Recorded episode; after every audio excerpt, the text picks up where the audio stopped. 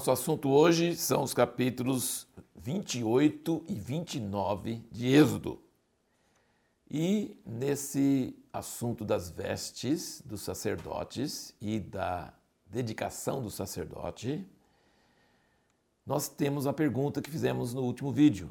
Por que, que o sacerdote trazia 12 nomes em duas pedras nos dois ombros e também 12 nomes, os mesmos 12 nomes, num peitoral com o nome em cada pedra individual e Deus definindo qual pedra que era e tudo certinho. Nos ombros é para ele levar os filhos de Israel, os nomes dele representam o povo de Deus para levar para Deus. É para cima, é uma seta para cima.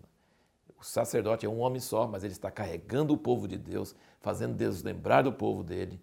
Então ele põe os nomes. E olha, veja que interessante, os nomes estão na ordem da, de, que nasceram, na ordem da idade é, na bênção que Jacó deu para os filhos, ele mostrou que alguns não foram muito bem, que Deus passou Rubem, Simeão e Levi, escolheu Judá para ser de onde viria o Messias, mas na ordem do sacerdote, é na ordem que nasceu mesmo, não tem nada a ver com o comportamento, o merecimento dos primeiros patriarcas lá. E esses doze nomes estão, estavam no ombro para o sacerdote levar diante de Deus, representa com o ministério sacerdotal hoje, nós precisamos levar nomes de pessoas diante de Deus interceder por essas pessoas.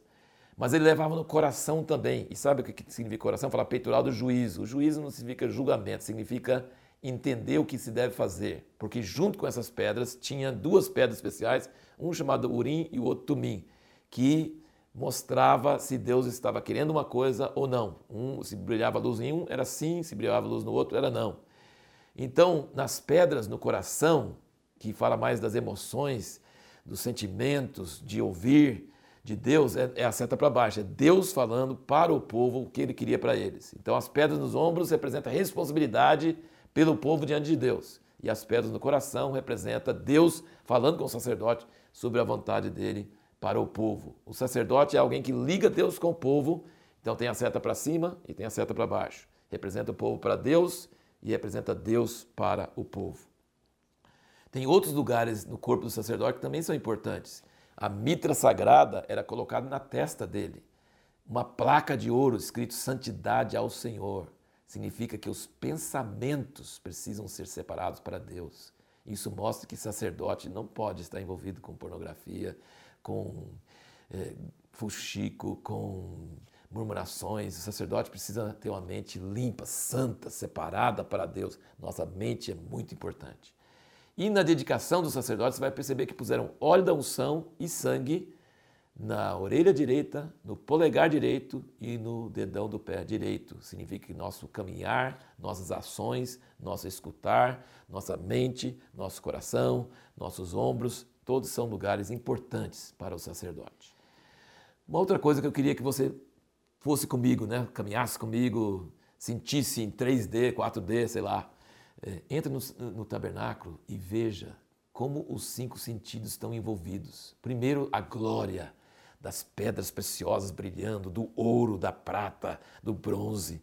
Então, coisa visual, vermelho, né, carmesim, roxo, púrpura, né, azul, branco, né, uma festa de cores e coisas maravilhosas para se ver.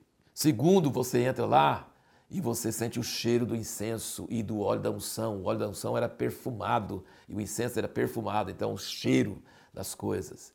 Quando o sacerdote, o sumo sacerdote entrava no Santíssimo Lugar, tem os sininhos tocando, então tem o som. E, claro, comer o pão, comer do sacrifício, e em tudo era tocado. Então, assim, todos os cinco sentidos estavam envolvidos nesse culto a Deus, nesse Deus que morava no meio deles. Outra coisa importante, ele fala que os vestes são para glória e ornamento.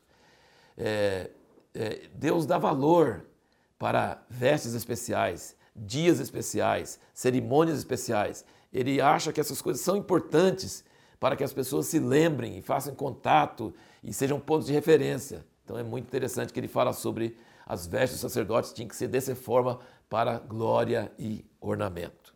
Agora eu quero meditar com vocês sobre outro aspecto que muitas vezes nós não entendemos, porque esse é um povo pastoral. As riquezas deles eram o gado. E você já pensou o que significava queimar um novilho inteiro, sem defeito, macho? Hoje já seria um prejuízo terrível, porque a carne já está cara, né? Mas já pensou? Para eles, queimar um novilho sem defeito, inteirinho, sem comer nada dele como holocausto para Deus, era um ato de fé nesse Deus invisível. É um desperdício terrível do ponto de vista humano, mas se Deus existe, ele merece, eu estou dando para ele uma coisa visível. Para nós seria mais ou menos como ganhar uma Ferrari e queimar a Ferrari inteirinha para Deus. A pessoa queimar uma Ferrari, que tem um boi naquela época, qualquer um que tinha, não. Tinha os mais pobres tinham as ovelhas, os cabritos, outros tinham só os pássaros. Então você queimar animais em holocausto a Deus, cada dia, um cordeiro de manhã, um cordeiro à tarde, era uma demonstração de fé, um aparente desperdício, mas produzindo um cheiro suave para Deus. E Deus desde Abel já tinha mostrado que ele gosta de cheiro de churrasco. Né?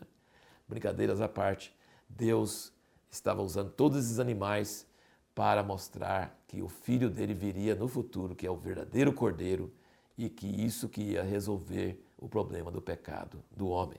Terminando, é, tem duas coisas que eu queria chamar a sua atenção sobre a questão do tabernáculo. Ele é chamado tabernáculo do testemunho, que eu já comentei, que é o lugar onde guarda as, os dez mandamentos, que é o testemunho de Deus sobre quem ele é, como ele é.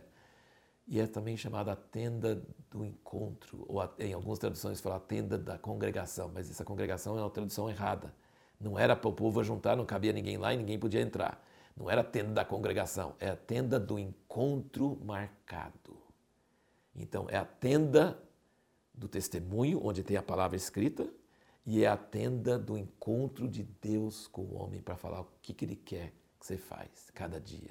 Nunca Deus deu a sua palavra escrita para não precisar dele falar hoje. Ele sempre deu a palavra escrita como base para ele falar hoje. Mas nunca ele falou que não precisava ouvir a voz de Deus para hoje. Não, você já tem a Bíblia, não precisa mais nada. Nunca ele falou isso. Ele sempre falou: Ali virei a ti e falarei contigo. E são dois lugares no tabernáculo que ele fala isso: Ali virei a ti. Entre os querubins, lá na arca, no Santíssimo Lugar, e a porta da tenda do encontro marcado, onde virei a ti e falarei contigo. Esses são os dois lugares onde ele fala que ele vai falar com os filhos de Israel.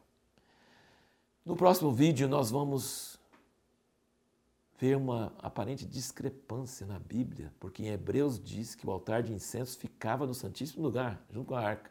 Mas aqui em Êxodo fala claramente que não ficava. Por que, que tem essa diferença? Hebreus está errado? Êxodo está errado? Ou nenhum dos dois está errado?